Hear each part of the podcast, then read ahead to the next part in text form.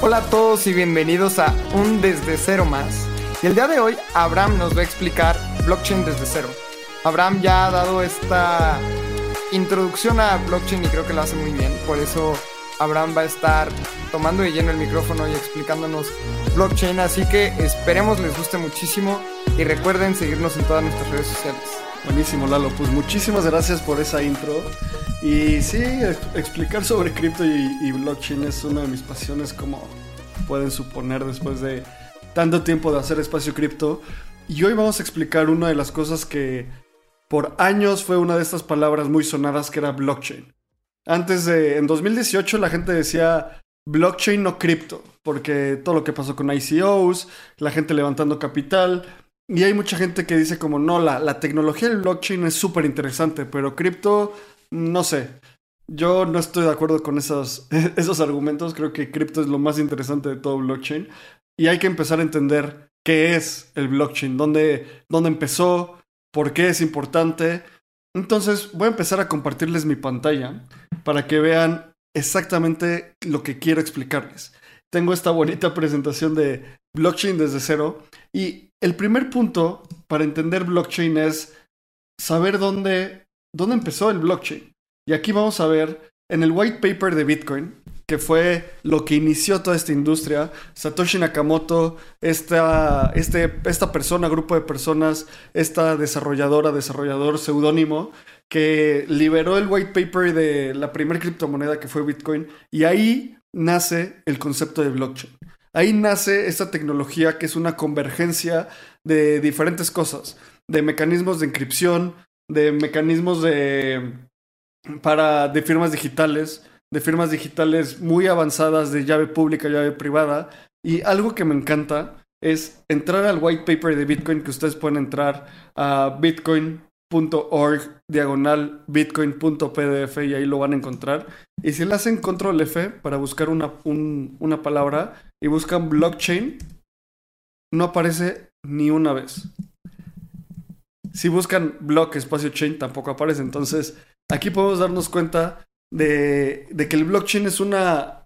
Nosotros o como sociedad, como, como industria, titulamos esta tecnología blockchain a pesar de que Satoshi Nakamoto nunca le llamó blockchain.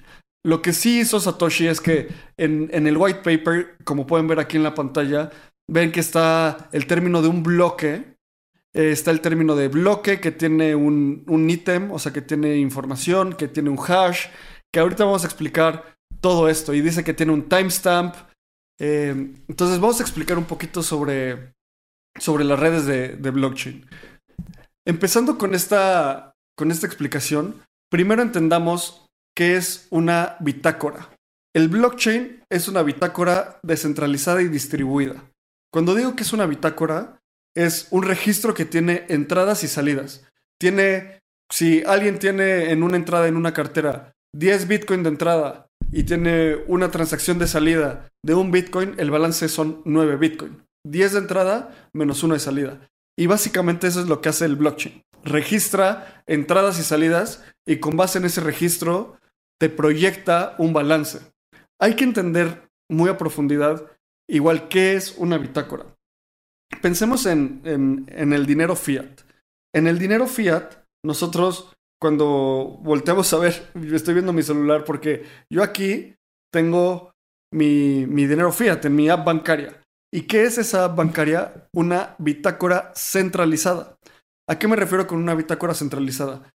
Mi app bancaria tiene mi número de cuenta, mi información personal, Abraham que vive aquí, que tiene tan, tal edad, que es de este género, que hace estos gastos. Ya esa información se le atribuye una entrada, depósitos y retiros, ¿no? Y es una, una bitácora centralizada porque solo el banco tiene control sobre esa bitácora. Si de repente el banco desaparece, pues yo no puedo ir a ningún lado a reclamar mi dinero, desapareció el banco. Lo que hace el, blockchain es, justo como ya mencioné antes, ser una forma en la cual la bitácora está, no está concentrada en un ente central, y estén en todas las computadoras que quieran interactuar con el blockchain y que quieran mantener esta bitácora. Las computadoras que mantienen esta bitácora, o sea, que tienen una copia de esta bitácora, se les llama nodos.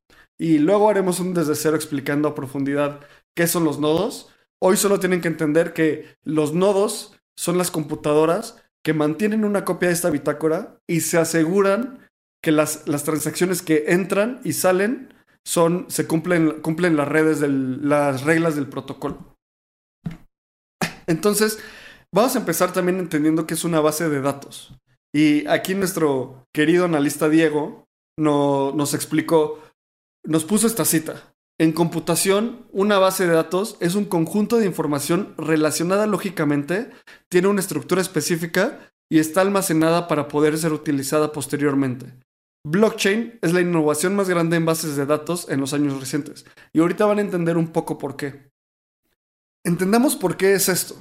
De nuevo, una base de datos centralizada es algo como el banco. Si uno de los puntos, que es el punto central, que es el banco, desaparece, se pierde toda la bitácora y no hay a quien reclamarle. En una red descentralizada y distribuida, no hay un punto de falla central, sino podemos tener la bitácora distribuida alrededor de muchas computadoras y con que una computadora mantenga la última copia, con eso va a ser suficiente para poder, para poder reconstruir la historia. Entonces, hablemos un poco de, ya más en detalle de cómo está estructurado el blockchain. Generalmente cuando escuchamos blockchain nos imaginamos algo como lo que estoy proyectando ahorita, que es un bloque con una cadena atada a otro bloque, a otra cadena atada a otro bloque. Lo que, lo que en realidad pasa es que cada uno de los bloques tiene estas tres cosas. Y aquí estoy sobresimplificando el, el, blockchain y si alguien muy técnico está viendo este video, sé que hay más cosas en un bloque. Sé que hay Merkle Root, sé que hay muchas cosas, pero para la gente regular solo tiene que entender que existe esto. Existe data, que son las transacciones. Son Abraham le manda a Lalo .5 Bitcoin, esa es la data, el hash y el hash anterior. El hash del bloque actual y el hash del bloque anterior. ¿Ok? Ahorita les voy a poner un gran ejemplo con Kirby, así que antes de pasar ese ejemplo, les voy a contar exactamente a qué me refiero con un hash.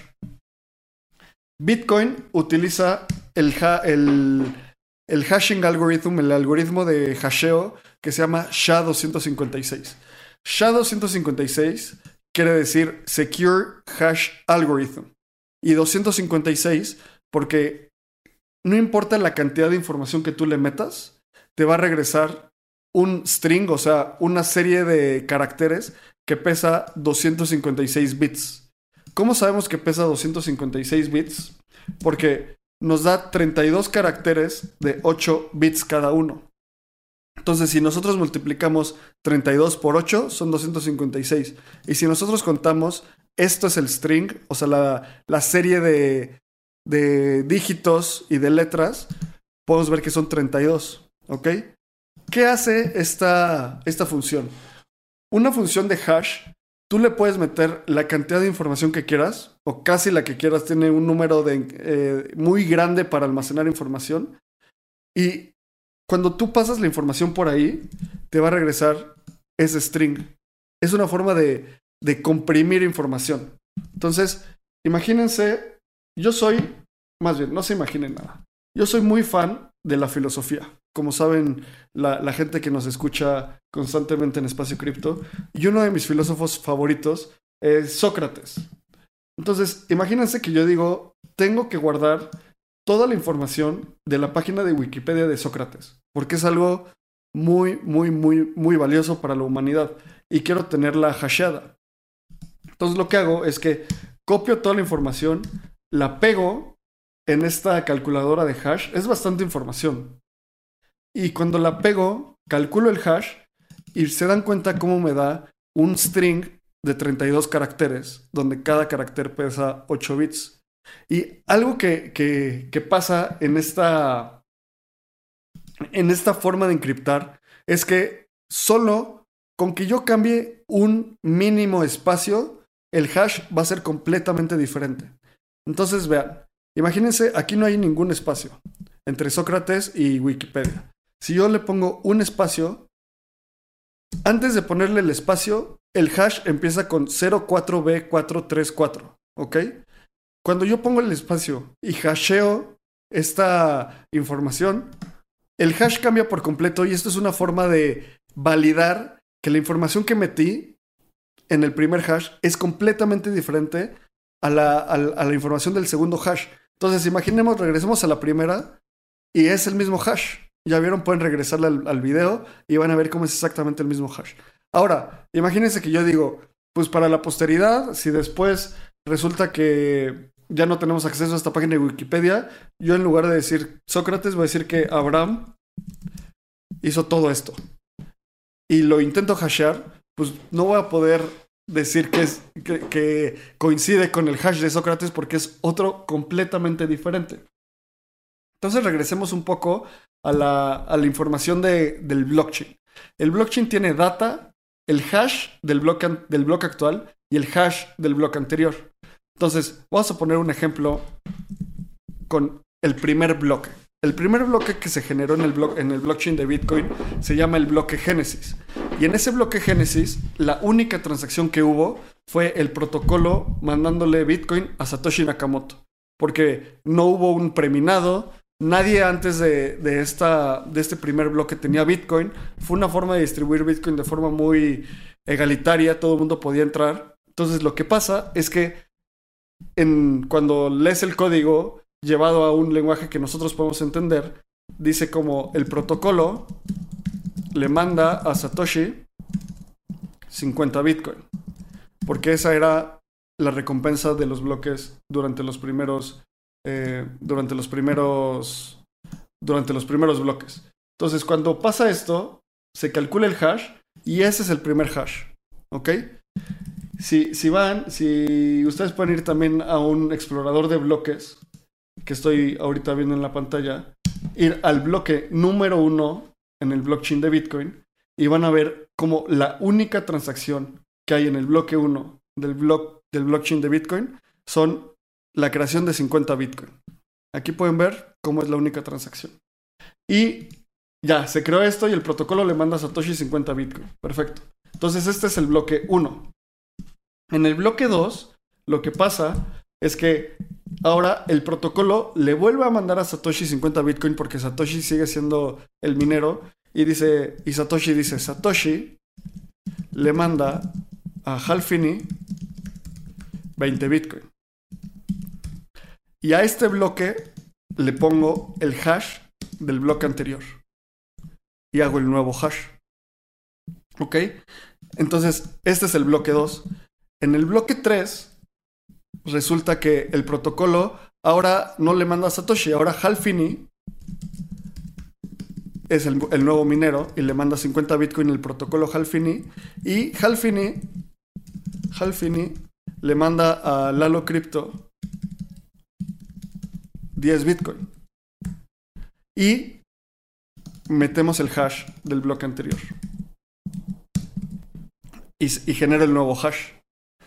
Así es como básicamente funciona el blockchain. Entonces, en lugar de ser un bloque atado a otro bloque, atado a otro bloque, en realidad ahí es donde vengo a mi ejemplo de Kirby, porque es como un bloque dentro de un bloque, dentro de otro bloque, dentro de otro bloque. ¿Y por, por qué es tan importante este, esta parte de, de los bloques? Porque si se dan cuenta, si yo quisiera violar el, el, código de Bitcoin y violar la seguridad, diría como, no, pues Halfini no le mandó a Lalo Crypto, le mandó a Abraham esos 10 Bitcoin. Y si yo hiciera eso, este es el hash del el bloque en el cual Halfini le mandó a Lalo Crypto. Si yo hago esto, cambio, las, la historia, cambia por completo el hash de este bloque, lo cual va a cambiar el hash del bloque anterior y del bloque anterior y del bloque anterior, así hasta el bloque número 1.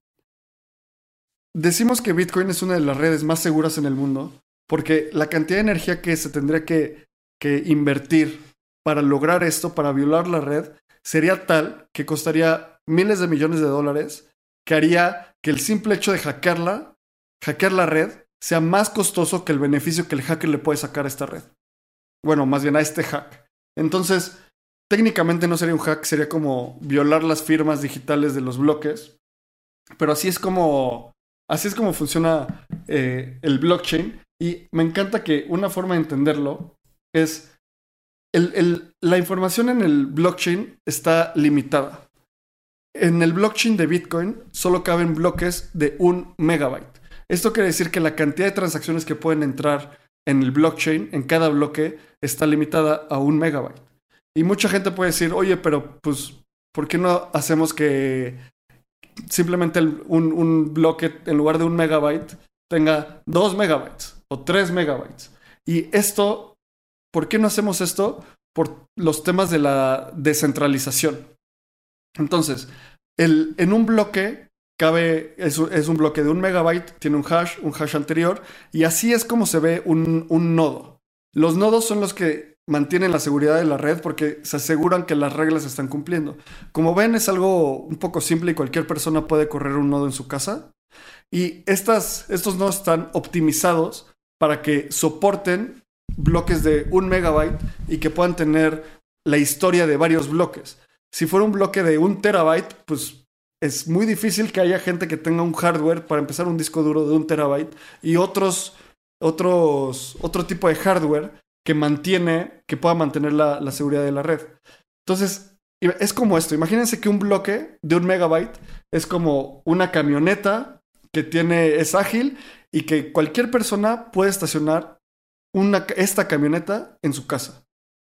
Tal vez no cualquier persona, pero la mayoría de la gente va a encontrar algún lugar en su casa o en la calle para estacionarlo. Si tuviéramos un bloque de 8 megabytes, pues necesitamos 8 veces más espacio y 8 veces más cantidad de, de, de, poder de almacenamiento para poder guardar ese blockchain. Entonces es como tener un camión de triple remolque. Nadie lo va a poder mantener en su casa, solo algunas naves industriales muy especializadas.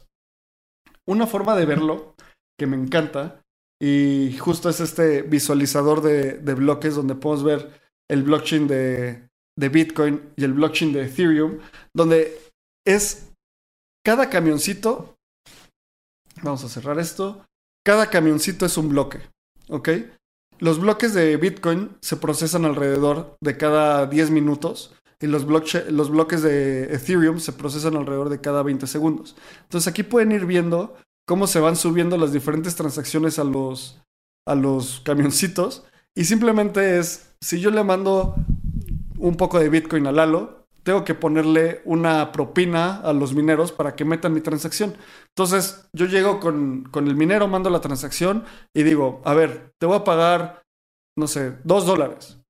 Y de repente llega alguien y dice, yo te voy a, te voy a pagar tres dólares. Entonces me dicen, ah, bueno, bájate tú estás pagando menos, así que yo solo voy a aceptar los que me paguen más. Y así es un mecanismo en el cual tú incentivas a los mineros para que paguen cada vez, bueno, para que tú les des una propina y procesen tu transacción. Vean este, este caso, si se van aquí, si le bajan, ven cómo hay una línea de, de donde el fee es demasiado bajo y no se suben a los bloques. Entonces, así es como funciona el blockchain. Hay bloques. En, Bitcoin los bloques pesan un megabyte, se procesan cada 10 minutos. Y así es como funciona el blockchain. Es una serie de firmas digitales que se está encriptando y que almacena transacciones y que va procesando transacciones para que nosotros podamos tener una red cada vez más descentralizada y segura. Y ojalá hayas disfrutado este video de desde cero explicando blockchain. Ojalá te haya servido para entender Recuerda seguirnos en todas nuestras redes, en Espacio Cripto, en Spotify. Danos cinco estrellas si nos estás viendo. Igual en YouTube, si, si nos estás viendo, suscríbete a nuestro canal y dale like a este video. Y muchas gracias. Nos vemos en el siguiente desde cero.